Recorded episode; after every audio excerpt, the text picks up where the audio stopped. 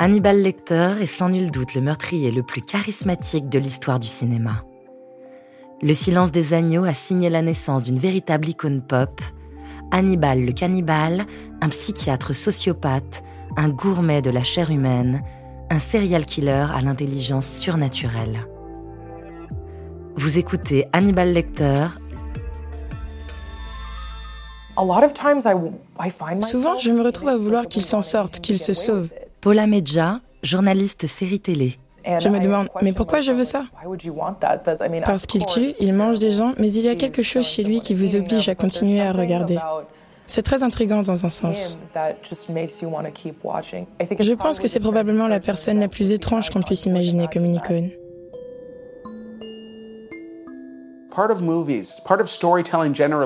Beaucoup de films, d'histoires que l'on raconte depuis les frères Grimm. Edward Saxon, producteur du film Le silence des agneaux. Depuis même la Bible parle de nos instincts les plus sombres. Et quand on parle de ça, quand on les voit sur grand écran, on peut regarder les deux faces de nous-mêmes. C'est cathartique, une façon de discuter, de questionner notre face sombre.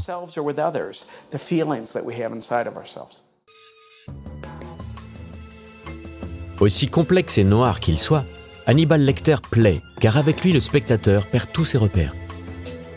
Il n'est pas seulement un horrible cannibale, c'est aussi un homme élégant, particulièrement cultivé. Il est capable d'être parmi nous, d'être parmi les humains. Et il y a ce côté, en fait. Euh, Axel Cadieux, auteur de Une série de tueurs. Je me fonds dans la population euh, et je suis l'un des vôtres. Et ça, c'est un message qui est super fort. C'est presque subversif en un sens. De dire, euh, il ne s'agit pas d'un monstre, d'un martien, mais il s'agit de, il s'agit de quelqu'un qui est comme nous. À chaque fois qu'on le regarde, Janice Poon, artiste culinaire pour la série Hannibal il y a quelque chose de différent. Et au fur et à mesure, quand vous changez, vous regardez quelque chose d'autre, de nouveau. Il y a toujours une autre histoire à raconter quand on a un personnage aussi riche en possibilités cannibales. Si on n'a pas une bonne histoire, c'est vraiment de notre faute.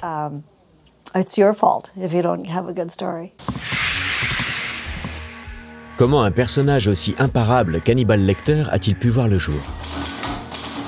De l'intuition géniale d'un auteur mystérieux au charisme diabolique d'un acteur alors inconnu, en passant par des influences qui remontent jusqu'à Dracula, plongé dans les secrets d'un mythe moderne du crime.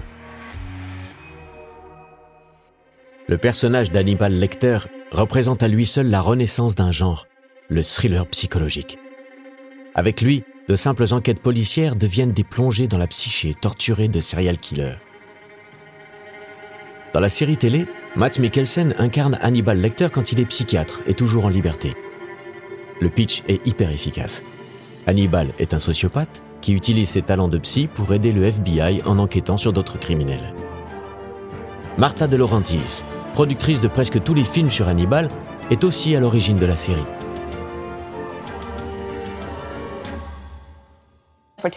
Pour la télé, on voulait créer quelque chose de satisfaisant pour les spectateurs. Et donc, on feuilletonne. C'est pour ça qu'il y a souvent des meurtres et parfois des tueries d'Hannibal. Et Hannibal Lecter aide à les résoudre. Et c'est ça qui est marrant à regarder. L'étude du comportement, le profilage, on a eu vraiment beaucoup de séries là-dessus. Mais là, on a Hannibal Lecter. Et ça devient assez pervers, car parfois, il est impliqué dans les crimes.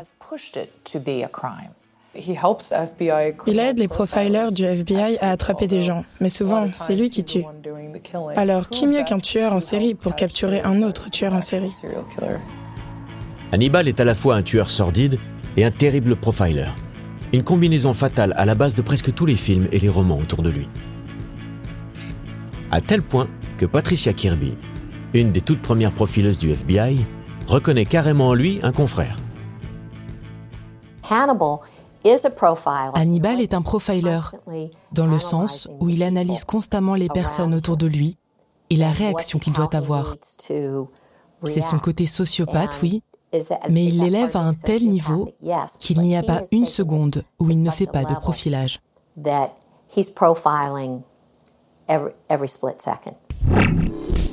Cette idée géniale, née dans l'esprit d'un écrivain plus que mystérieux, remonte à plus de 40 ans lors d'une épidémie de meurtres jusqu'alors jamais vue.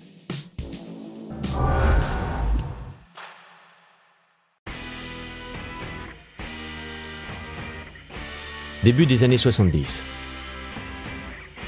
On le sait peu, mais l'Amérique entre alors dans la décennie la plus noire de son histoire criminelle. La presse titre au quotidien sur des meurtriers d'un nouveau genre, les tueurs en série. Leurs surnoms claquent tels des personnages de grands méchants, Yuna Bomber, le Zodiac, le tueur de l'autoroute ou le sadique Ted Bundy, le Lady Killer. Avec les hippies, l'Amérique a vu apparaître une jeunesse qui s'amuse à casser les vieux carcans. De plus en plus de jeunes femmes, libres et beaucoup plus déshabillées que leur maman, se sont mises à voyager à travers le pays.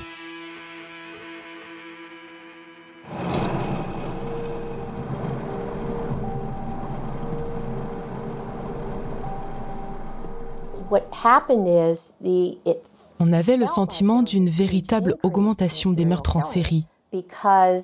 Patricia Kirby, profileuse au FBI. Parce qu'on retrouvait des corps partout sur la côte ouest. Et des filles disparaissaient. Donc on pouvait se dire, oula, épidémie de meurtre.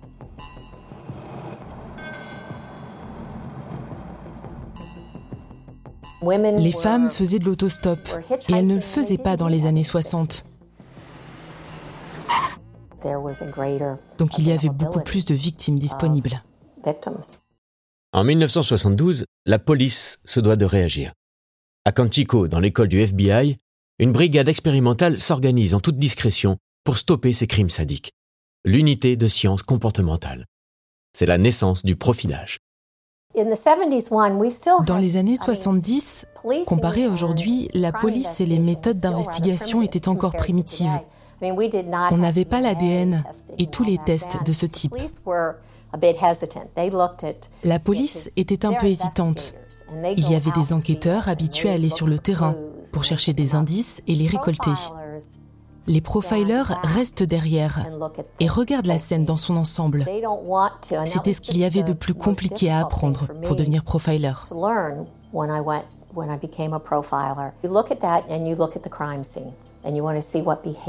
Vous regardez la scène de crime et vous voulez voir le comportement qu'induit cette scène. Vous ne voulez pas écouter les témoins parce que ce qui vous intéresse est juste devant vous.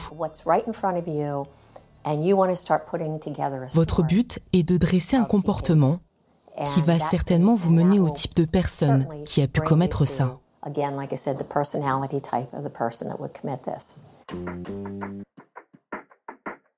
C'est à ce moment-là que le créateur d'Hannibal Lecter entre dans la partie. C'est un jeune journaliste d'une vingtaine d'années, Thomas Harris. Il travaille à New York, surtout dans les pages faits divers de nombreux magazines.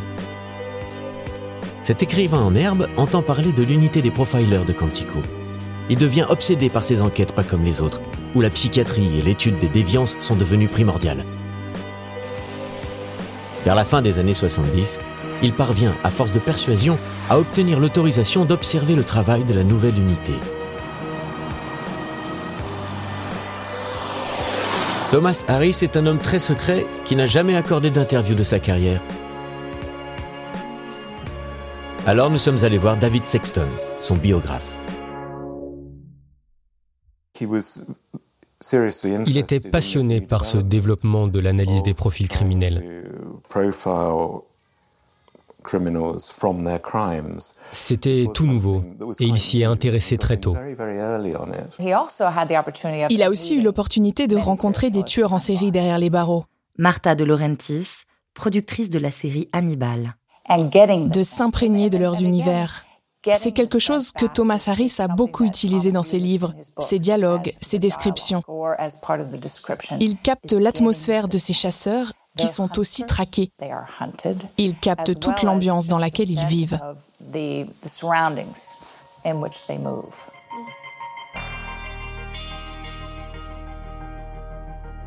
Au fil des dossiers qu'il consulte, le journaliste découvre la psychologie de ces hommes profondément perturbés et perturbants.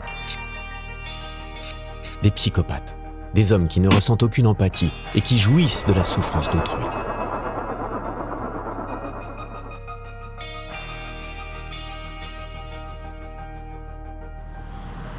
Ici, à Quantico, Thomas Harris comprend qu'il a devant lui l'inspiration idéale pour un roman policier. Rentré chez lui, il s'enferme et peaufine pendant plusieurs mois son intrigue.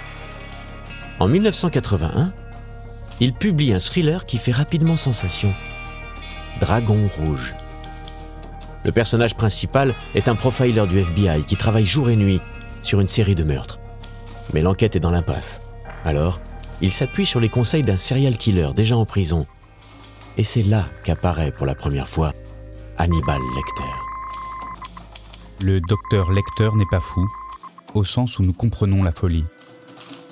Il a commis des actes horribles parce que ça lui plaisait. Chez les fans de Polar, le succès est immédiat et le roman se vend par milliers. Mais Thomas Harris attendra dix ans avant que sa créature devienne le grand méchant populaire que l'on connaît. Il lui faudra pour cela manger tout cru le plus pop des médias de masse, le cinéma.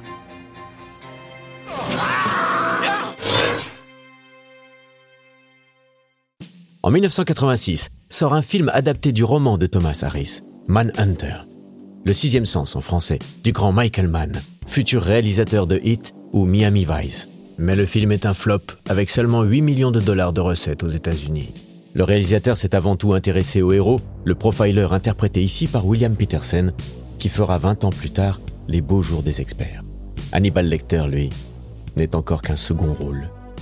Il était interprété par Brian Cox, qui est un acteur à dimension shakespearienne. Sylvain Lefort, journaliste ciné, Vanity Fair.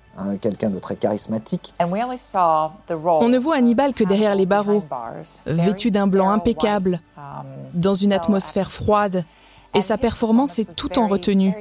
Il n'a rien de grandiloquent, de bon vivant. La performance est très sobre. C'était avant tout un film de Michael Mann, donc très stylisé. Axel Cadieux, auteur de Une série de tueurs. Euh, extrêmement soigné sur l'aspect stylistique. Et donc Hannibal Lecter n'était pas le point d'entrée principal du film. Nous sommes à la fin des années 80 et l'on voit poindre la fin de la mode des slashers, des films d'horreur en série comme Halloween ou Vendredi 13. C'est des films euh, avec un tueur en série qui est la plupart du temps inhumain, un monstre réellement. Il y a cette idée du groupe qui va être décimé progressivement, euh, avec tous les clichés qu'on connaît, euh, du beau gosse, de la, de la belle meuf et machin et machin, et du type un petit peu, un petit peu, un petit peu timide et qui finit par se révéler et qui va finir par tuer le grand, le grand tueur. Donc les gens des années 70, 80, 90 sont assez marqués en termes d'horreur par le slasher. Et, et Hannibal Lecter, ça rentre pas du tout dans cette case-là. Donc oui, ça tranche. Ça tranche avec ce qu'on fait habituellement. Un autre studio, Orion Pictures, s'est mis en tête d'adapter le deuxième roman de Thomas Harris, Le silence des agneaux, paru en 1988. Hannibal Lecter y est de retour. Toujours en prison, il fait désormais face à une jeune inspectrice du FBI, Clarice Sterling. En 1990, la star Jodie Foster est choisie pour incarner l'enquêtrice. Face à elle, dans le rôle d'Hannibal, un inconnu du grand public, le comédien anglais Anthony Hopkins. Jusqu'ici, Anthony Hopkins n'a jamais vraiment retenu l'attention des spectateurs. À presque 50 ans, l'acteur s'apprête même à abandonner le cinéma. Sur le tournage, Ed Saxon, le producteur du film, n'imagine pas qu'il assiste à la naissance d'un mythe.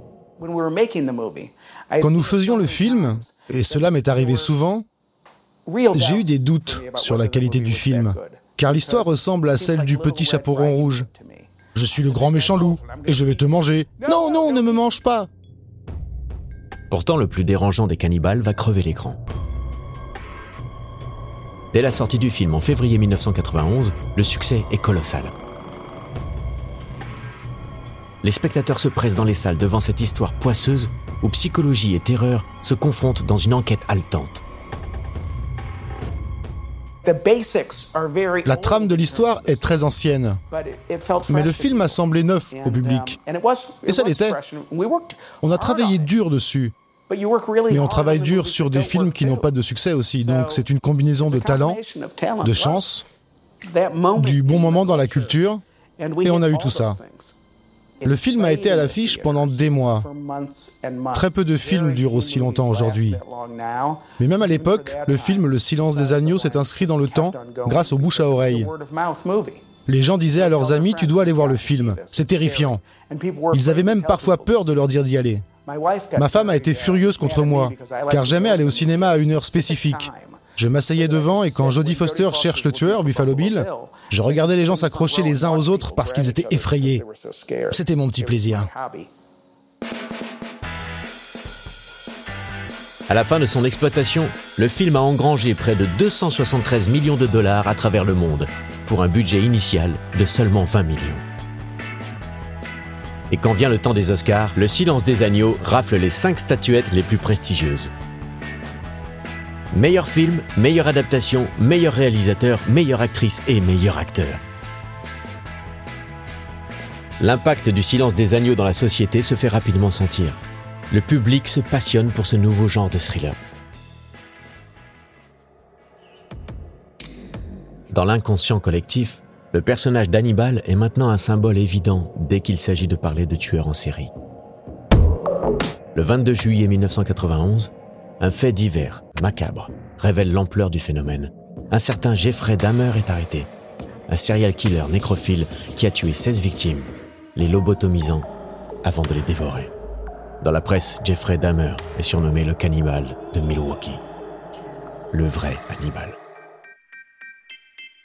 Hannibal Lecter est instantanément culte, influençant toute la pop culture des années à venir le thriller psychologique devient à la mode, et même les plus grands s'en inspirent, comme David Fincher dans Seven en 1995. La télévision n'est pas en reste, et plonge dans ce nouveau créneau de l'enquête psy. Des séries policières comme Profiler font leur apparition, ou des années plus tard, Esprit criminel. Bien sûr, on reconnaît aussi en Dexter le fils spirituel d'Hannibal. L'influence est évidente. Du sang, un regard perçant et le sourire carnassier. Beaucoup, beaucoup de séries ont été diffusées à la télévision. D'ailleurs, même trop. Thomas Harris ne peut plus la regarder désormais. Il a le sentiment de voir pas mal de choses, pas vraiment volées, mais en tout cas copiées de ce qu'il a écrit. Et ça, ça le déçoit. Après Hannibal Lecter, il y a eu de plus en plus de tueurs en série superstars. Parce que nous avons eu de l'influence, on a eu du succès. Et rien n'inspire plus que les énormes succès. Se rajoute au succès phénoménal du film l'apparition d'un personnage en résonance avec son temps. Une époque qui voit de plus en plus d'anti-héros sombres et torturés envahir la pop culture.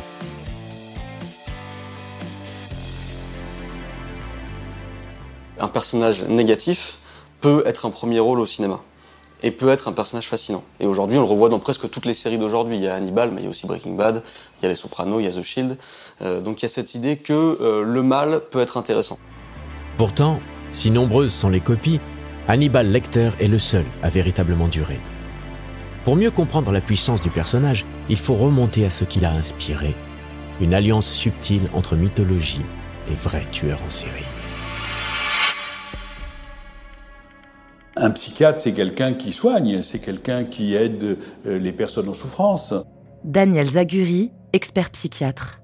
Et donc là, évidemment, euh, c'est une, radicale inversion euh, du travail de psychiatre, avec cette, euh, si vous voulez, ce, fantasme qui circule souvent autour des psychiatres, qui est celui d'une particulière sagacité à vous saisir, à vous comprendre, à voir vos failles malgré vous. En lui donnant cet attribut-là de psychiatre, il renforce un peu le côté machiavélique et terrifiant du personnage. Je suis capable de vous, de vous de vous psychanalyser, même, euh, même s'il y a des barreaux entre nous. Et je suis capable de vous comprendre, même si on se connaît quasiment pas. Comble de l'ironie, le docteur Lecter se nourrit au propre comme au figuré de la psyché d'autrui. Il assouvit sa soif de connaissance en ingérant la cervelle de ses victimes. Vouloir savoir quelque chose, vouloir lire un livre, vouloir... Joseph Naouri, psychanalyste. Euh, pénétrer un quelconque euh, savoir nécessite la même dynamique. Il faut décortiquer, comprendre tous ces mécanismes-là, c'est pour faire entrer ce savoir à l'intérieur de soi et puis pouvoir le digérer. C'est pour ça que je trouve ça drôle qu'ils en fassent un, psychiatre parce qu'on peut considérer qu'un psychiatre se nourrit effectivement, et ça le nourrit d'ailleurs, de la cervelle des autres. Hannibal Lecter est en fait inspiré de plusieurs vrais tueurs en série tel un patchwork morbide sorti tout droit de la mémoire de Thomas Harris. Selon ses dires, il se serait inspiré de sa rencontre avec Alfred Trevigno, un chirurgien complètement malade qui se servait de ses connaissances médicales pour dépecer ses victimes. Mais le principal modèle de Lecter est un autre serial killer arrêté en 1972, l'ogre de Santa Cruz, Ed Kemper. Kemper est complètement terrifiant. Hein. Parce qu'il fait 2m10, parce qu'il fait 160 kg, euh, parce qu'il a une espèce de tête de gros bébé avec des grandes lunettes. Axel Cadieux, auteur de Une série de tueurs. Euh, il fait un peu gros nounours, sauf que c'est un gros nounours euh, qui assassine des jeunes femmes et qui les mange et qui, et qui tue sa mère, qui la décapite et qui la viole ensuite. Il tuait des étudiantes en Californie. Patricia Kirby, profileuse au FBI. Et ensuite, il enterrait leur tête dans le jardin de sa mère, devant la fenêtre de sa chambre. À la fin des années 70, lors de son passage à Quantico, Thomas Harris est obsédé par Ed Camper, écoutant pendant des heures et des heures des enregistrements du géant meurtrier. Au fil des écoutes, il comprend que celui-ci est un manipulateur hors pair.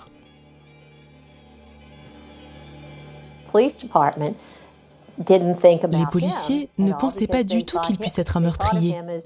Ils pensaient que c'était un mec qui traînait avec eux, une sorte de groupie. Mais ce qu'il faisait, c'était de garder un œil sur l'affaire pour voir ce qu'il allait se passer.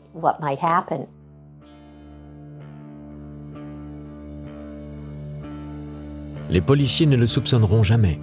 C'est Ed Kemper lui-même qui se livre aux autorités médusées. Un très très fin manipulateur lorsqu'il est arrêté en prison. Parce que euh, à ce moment-là, alors que euh, alors qu'il est promis, euh, disons, à l'isolement, tout ça, il, fait en sorte d'être un détenu modèle. il se lie d'amitié avec ses gardiens. Il aide les, les profileurs du FBI à intégrer la psyché d'autres tueurs en série, il leur fait comprendre comment les tueurs en série fonctionnent, et du coup, lui, en retour, il a un traitement de faveur. Donc oui, c'est quelqu'un d'extrêmement manipulateur qui sait où est son intérêt et, et qui ne le perd jamais de vue. Mais Thomas Harris ne s'est pas simplement inspiré d'histoires vraies. Car si les tueurs en série exercent une fascination macabre sur certains spectateurs, ils sont loin d'être les personnages idéaux pour atteindre le grand public. Si j'essayais de transcrire de façon romanesque Daniel Zaguri, expert psychiatre. Euh, une biographie de, tueur en série, je pense que le lecteur le lâcherait euh, euh, au bout de quelques pages. Alors, Thomas Harris a donné à Hannibal Lecter quelques attributs presque fantastiques. Il serait comme une sorte de personnage magique qui peut balancer des sorts sur les gens. Paula Medja, journaliste série télé. Il y a quelque chose de supernaturel en lui. Il est impossible que pendant votre temps libre, vous appreniez 15 langues, vous lisiez tous ces grands classiques de la littérature et que vous puissiez les réciter de mémoire en italien à un mec qui vous a insulté. C'est complètement fou. C'est au-dessus de la réalité, vous voyez? Edward Saxon, producteur du film Le silence des agneaux. Hannibal Lecter est à la fois un génie et un tueur en série. Presque un personnage de BD, mais qui est un minimum réaliste pour que cela soit crédible. Ce n'est pas totalement irréaliste, c'est entre les deux. Impossible de ne pas penser quand on le voit. Sylvain Lefort, journaliste ciné, Vanity Fair. Ah, par exemple, à la figure de Dracula. Dracula, la figure diabolique par excellence. Une créature d'une incroyable froideur, digne représentant de la littérature gothique. Avec Hannibal Lecter, Thomas Harris a complètement dépoussiéré l'image du plus connu des vampires. Dracula a pour caractéristique de boire le sang des gens. David Sexton, biographe de Thomas Harris. Uh, Et le cannibalisme, ce n'est qu'une extension de ça finalement. Um, Dans un des livres, il est écrit que les ancêtres d'Hannibal sont des bevisangwe, des uh, buveurs de sang. Si le vampire vous mord, vous changez. Christopher Byrne, réalisateur deuxième équipe d'Hannibal. Vous vivez et vous devenez comme lui. Il y a aussi une finalité dans ce que le docteur Lecter fait. Ce qu'il fait le rend plus vivant. Donc le plus près de la mort il se trouve, le plus vivant il se sent. Dracula a plein de caractéristiques similaires. Il a des pouvoirs supernaturels, il a des dents aiguisées, il a des yeux rouges, il est très pâle, et Hannibal aussi. La référence est subtile, mais imparable. Thomas Harris a fait d'Hannibal Lecter une sorte d'aristocrate européen à l'allure sophistiquée et perverse. Au cinéma, les acteurs sont choisis en conséquence. Brian Cox et Anthony Hopkins sont britanniques. Gaspard Ulliel est français. Et Matt Mikkelsen est danois. Tous ont gardé, voire même exagéré, leur accent. L'effet est garanti. Hannibal Lecter semble venir d'un autre temps. Avec sa fascination pour la mythologie, la littérature et les instruments baroques, Hannibal incarne quelque chose qui n'est plus de ce monde. Pourriez-vous imaginer Hannibal demander quelque chose à Siri sur son smartphone? Moi non. Hannibal est à la fois intemporel et moderne. Ce qui est moderne, c'est qu'il est un homme de science. Ce qui est intemporel, c'est son amour pour les cultures anciennes. et ses instincts primitifs pour tuer, dévaster et détruire. En compilant toutes ces influences, Thomas Harris a créé un nouveau mythe, une figure diabolique aussi ancienne que moderne, qui résonne presque inconsciemment chez le spectateur il reprend, il synthétise, il syncrétise tout un tas de personnages et de figures qui elles-mêmes, parce qu'elles sont dans l'inconscient, elles elles font partie du patrimoine euh, ou de la pop culture, voire plus euh, de la littérature, du cinéma, de la mythologie. Elles n'ont par définition pas d'origine, si ce n'est que de s'incarner ou d'incarner des terreurs profondes, euh, des tabous profonds de la société. Mais comment expliquer qu'Hannibal, dont le goût pour le sang humain a de quoi dégoûter, fascine tout autant le grand public? La réponse est à chercher vers une certaine notion de la beauté, car avant tout, Hannibal est un esthète du crime. Dans la série Hannibal, le docteur cannibale cuisine beaucoup, des plats dont on ne sait jamais vraiment s'ils sont faits ou non de chair humaine des repas raffinés, dignes d'un resto étoilé.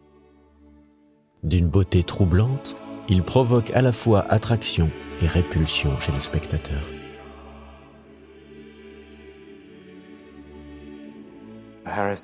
Harris a une imagination extraordinaire en faisant de lui un cannibale gourmet. David Sexton, biographe de Thomas Harris qui cuisine avec beaucoup de raffinement. Hannibal pense que le meurtre est une forme d'art en lui-même. Paula Medja, journaliste série télé. Donc il s'applique à élever cet art en faisant ses plats terriblement esthétisés. Tout y est parfait. C'est un homme qui a des goûts exquis. Jusque-là, il n'y avait pas eu de figure du mal. Sylvain Lefort, journaliste ciné, Vanity Fair. Qui incarne le cannibalisme avec autant de sophistication. Ce gourmet cannibale brise un des plus grands tabous de notre civilisation.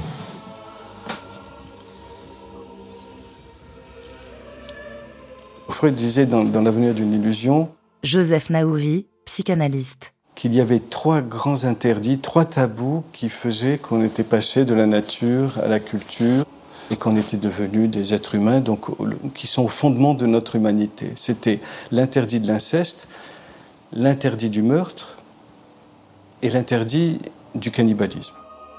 Le cannibalisme, une pulsion archaïque totalement refoulée. Il y a un siècle, des tribus mangeaient encore leurs ennemis pour les anéantir et s'attribuer leur force. Voilà l'audace suprême des auteurs d'Hannibal, faire de cette déviance une des marques de fabrique du personnage. Sauf qu'ici, plus de monstre tribal, mais un esthète du crime et de la haute gastronomie. Janice Spoon est styliste culinaire.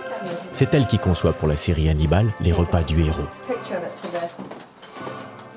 Je cuisine des queues de cochon, mais évidemment, je ne vais pas en donner à manger aux acteurs.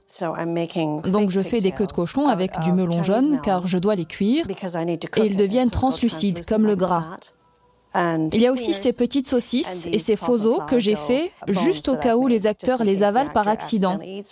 On ne veut pas qu'ils ingèrent du plastique. Je fais des queues de cochon pour cette scène, car Hannibal rêve de recettes avec des doigts. Janice s'est plus ou moins spécialisée dans la cuisine qui imite la viande humaine. Et pour imiter certaines parties du corps humain, elle doit ruser.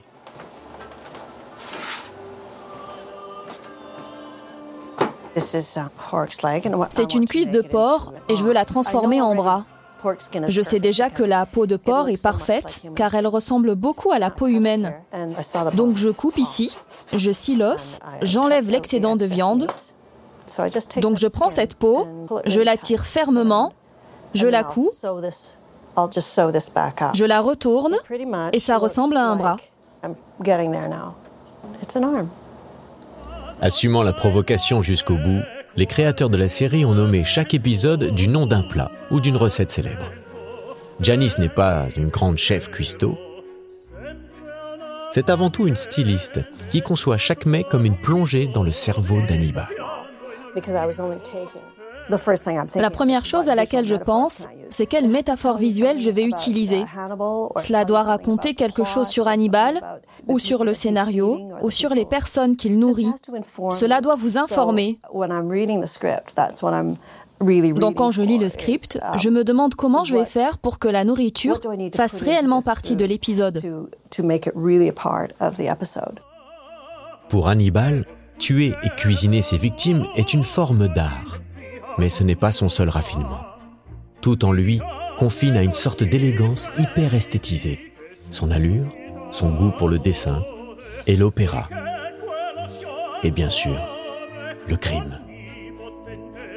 Dans Le silence des agneaux, le public découvrait médusé la mise en scène gothique du meurtre d'un geôlier dans une posture quasi religieuse. Une façon de mettre en scène une scène de crime qui va influencer tous les thrillers un peu gore des 25 dernières années. Et dans la série, le crime esthétique a été poussé à son paroxysme, un peu comme si Hannibal filmait lui-même les images.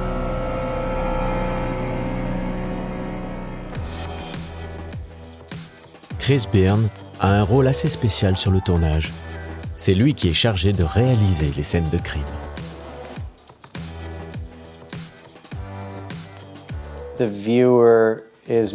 Le spectateur est comme un conducteur qui voit un accident sur le bord de la route. Christopher Byrne, réalisateur deuxième équipe d'Hannibal. Et qui voit que c'est horrible. Plus c'est horrible, plus il a envie de regarder.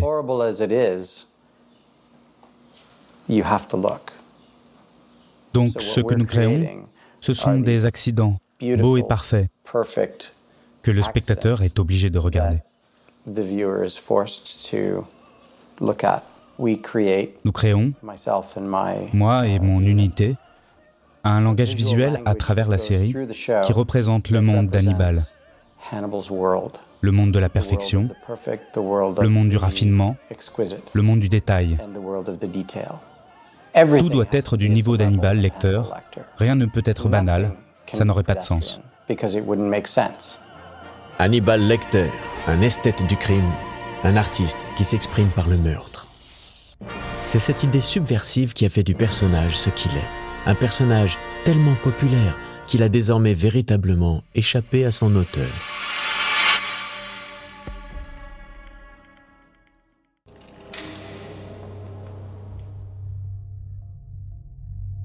Le masque d'Hannibal.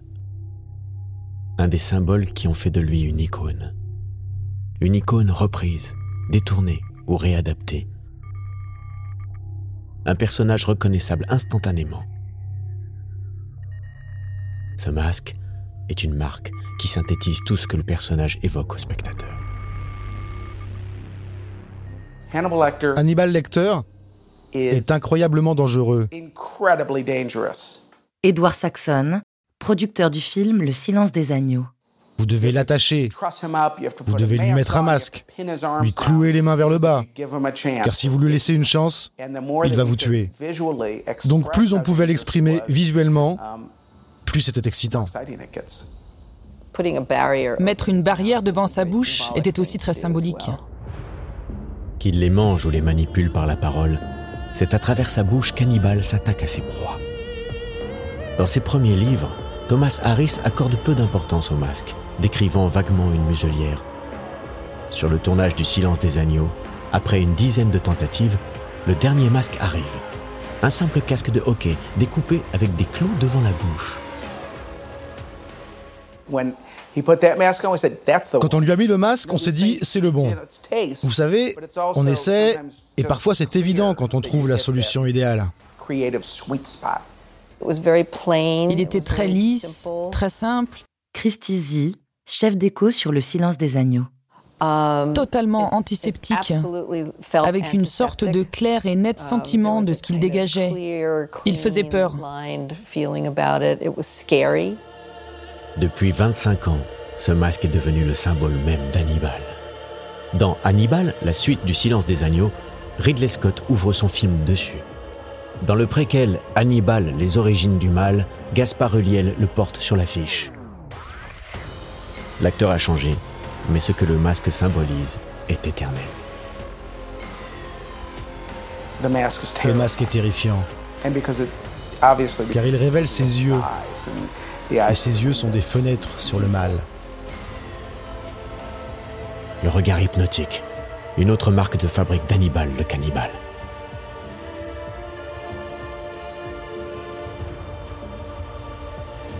Christie Z a créé les décors du Silence des Agneaux. Elle se souvient que le regard d'Anthony Hopkins était un aspect primordial pour Jonathan Demme, le réalisateur. Jonathan a utilisé la caméra de façon fixe, juste en face des visages, pour qu'il puisse regarder directement dans les objectifs.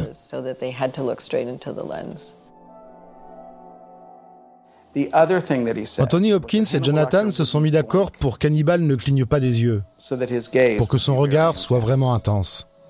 L'idée qu'un acteur fixe la caméra est quelque chose de vraiment désarmant pour les spectateurs, parce qu'il vous regarde directement. Il y a des plans sur Anthony Hopkins. Sylvain Lefort, journaliste ciné, Vanity Fair. Qui sont extrêmement serrés face caméra sur ses yeux qui rappelle exactement des plans euh, que faisait Fritz Lang sur le docteur Mabuse. Le docteur Mabuse est le personnage d'une série de films de Fritz Lang. Un docteur qui hypnotisait des innocents pour les pousser au crime. Avec ce regard glaçant, Hannibal donne lui aussi l'impression d'être capable de manipuler ses victimes à distance.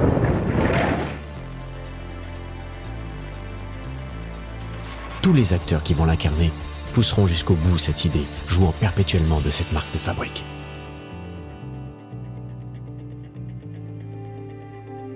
Dès le tournage du Silence des Agneaux, il fallut régler un problème de taille pour mettre en valeur le regard flippant d'Anthony Hopkins. En effet, pendant le film entier, Hannibal est enfermé en cellule. Et dans le roman, une épaisse grille le sépare de Clarice Sterling. On a fait plein de tests avec des barres différentes. Si elles étaient trop grandes, on aurait pu penser qu'il pouvait passer sa tête à travers. Si elles étaient trop petites, on aurait eu du mal à voir ses yeux ou son visage. J'ai dit, pourquoi ne pas mettre une vitre en plexi, comme un aquarium? Cela donne l'illusion qu'Hannibal Lecter peut traverser cette vitre, car dans un sens, visuellement, il n'y a rien entre lui et nous. L'idée était de le présenter comme un spécimen de la race humaine. D'ailleurs, c'est une meilleure barrière car Hannibal Lecter pourrait vous arracher un doigt sinon. Donc c'était logique une vitre en plexi. Il y a quelque chose de terrifiant dans le fait de se placer en face de cet énorme aquarium, de regarder ce dangereux poisson nager tout proche de nous. Et pourtant, il ne peut pas nous toucher. Et nous non plus. Mais si c'était possible, et s'il se passait quelque chose et que cette vitre n'était plus là? Hannibal Lecter ce n'est pas seulement un masque et un regard, c'est aussi un nom à l'impact immédiat, impossible à oublier. Le nom lecteur fait penser au latin lector, qui signifie érudit, l'exact opposé du barbare Hannibal. Hannibal Lecter, un nom simple qui résume à lui seul toute la dualité du psychiatre cannibale. Thomas Harris, féru de littérature, a tiré cette idée brillante dans un poème de Charles Baudelaire. La source la plus évidente du nom vient du poème de Baudelaire. David Sexton, biographe de Thomas Harris. La préface des Fleurs du Mal, qui finit par une accusation du lecteur, hypocrite lecteur. Mais à la place d'hypocrite, vous avez Hannibal, le cannibale lecteur. Et en effet, il lit. C'est sa première passion. Il lit les gens et les livres. Dans le poème Au lecteur, selon Baudelaire, pour rompre l'ennui de nos existences monotones, nous nous délectons d'histoires macabres. Dans la ménagerie infâme de nos vices, il en est un plus laid, plus méchant, plus immonde. C'est l'ennui. Tu le connais, lecteur, ce monstre délicat, hypocrite lecteur, mon semblable, mon frère. Dans un sens, Hannibal Lecter accuse le lecteur, vous directement. Je pense que les meilleurs mythes nous renvoient à nous-mêmes. Ils posent des questions au lecteur. Paula Medja, journaliste série télé. Il demande Qui êtes-vous? Ces symboles ont fait d'Hannibal Lecter un personnage idéal à parodier. Des parodies qui entretiennent le mythe et l'amplifient il apparaît dans un sketch de Funny or Die, le fameux site humoristique du comédien Will Ferrell. Dans l'émission Saturday Night Live, une institution de l'humour aux États-Unis, Ray Liotta rejoue la scène bien dégueulasse du film Hannibal. Dans Le silence des jambons, Hannibal Cannibal Pizza est un profiler médium complètement raté. Hannibal le cannibale a même brûlé les planches de Broadway pendant deux ans dans une comédie musicale déjantée. En véritable icône populaire, il a dépassé les frontières de la télé et du cinéma, à tel point qu'une société a lancé un vin à son effigie. Un Chianti, bien sûr. Hannibal Lecter, c'est un nom qui claque, des symboles qui marquent, des phrases cultissimes, des origines multiples et symboliques. C'est la bête des temps modernes. Ce personnage, qui peut être à la fois bon et mauvais, et mystérieux, est un personnage intemporel. Christopher Byrne, réalisateur deuxième équipe d'Hannibal. C'est shakespearien, c'est romain, c'est romantique. C'est en quelque sorte le personnage ultime parce qu'on se heurte à lui. Parfois c'est un héros, parfois c'est un anti-héros. Je pense qu'il était... Martha de Laurentis, productrice de la série Hannibal. Qu'il est toujours même le numéro un dans le classement des bad guys, le plus grand méchant des temps modernes. Vous venez d'écouter Hannibal Lecter, le docteur cannibale. Si vous avez aimé ce podcast, vous pouvez vous abonner sur Slate Audio ou sur votre plateforme de podcast préférée et suivre Initial Studio sur les réseaux sociaux. Hannibal Lecter, le docteur cannibale, est un podcast coproduit par Initial Studio et Studio 120, adapté d'un épisode de la série documentaire Icône du crime, produit par Studio 120, écrit et réalisé par Caroline Amiard. Production exécutive du podcast, Initial Studio. Production éditoriale, Sarah Koskiewicz et Mandy Lebourg. Montage, Victor Benamou. Avec la voix de Célia Rosich.